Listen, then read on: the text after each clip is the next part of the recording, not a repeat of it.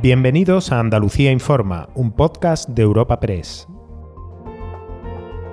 Hoy es 1 de marzo y estas son algunas de las informaciones más destacadas en nuestra agencia.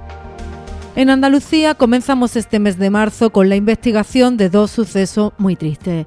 Por un lado, la muerte de una menor de 17 años el pasado lunes en El Rubio, en la provincia de Sevilla. Aún se investiga por si fuera un crimen de violencia de género y su pareja está declarando ante el juez tras ser detenido por la Guardia Civil. En otro punto, en una vivienda del municipio jiennense de Andújar, encontraron también el lunes el cadáver de una señora de 78 años con heridas de arma blanca. Lo ha explicado la Policía Nacional. La aparición de un cadáver en la localidad de Andújar, ocurrido al parecer en la tarde del 27 de febrero a las 21.40 horas. Se trata de una mujer de 78 años de edad con signos aparentes de muerte violenta.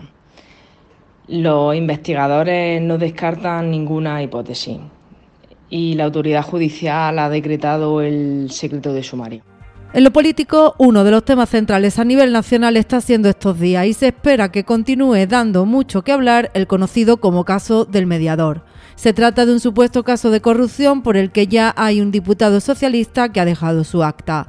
El portavoz en el Congreso, Pachi López, ha reconocido que al PSOE le consta que hay diputados que fueron a una cena organizada por esta supuesta trama, pero ha rechazado que participaran después en fiestas con prostitutas y cocaína.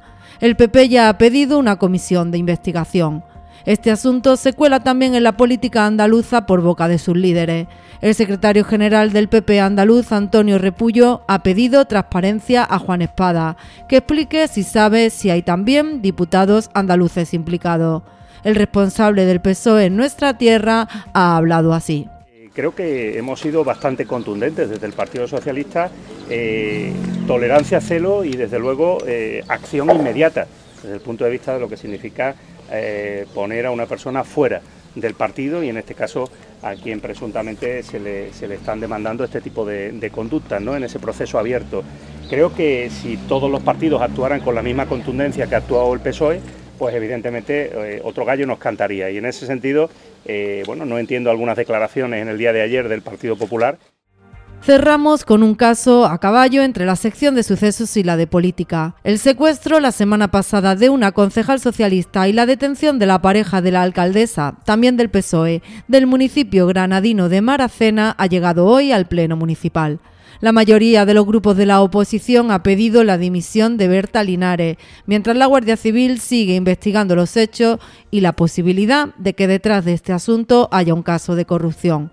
Linares ha defendido de nuevo la gestión municipal en los 16 años de gobierno del PSOE.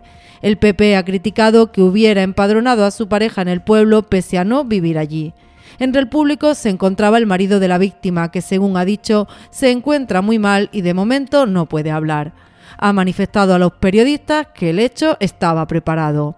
Escuchamos a la alcaldesa de Maracena. la cercanía a un periodo electoral municipal como la que nos encontramos ahora mismo, ni la elaboración de una candidatura, ni muchísimo menos la tragedia que acaba de ocurrir. Ninguna de estas tres cosas puede ser excusa para poner este ayuntamiento en cuestión. Sobre todo, y lo más importante, y es lo que quiero que quede en la cabeza de todos vosotros y todas vosotras. Lo más importante somos las personas. Por encima de todo, somos personas. Recuerda que puedes encontrar estas y otras muchas noticias en la sección de Andalucía en nuestra web europapress.es.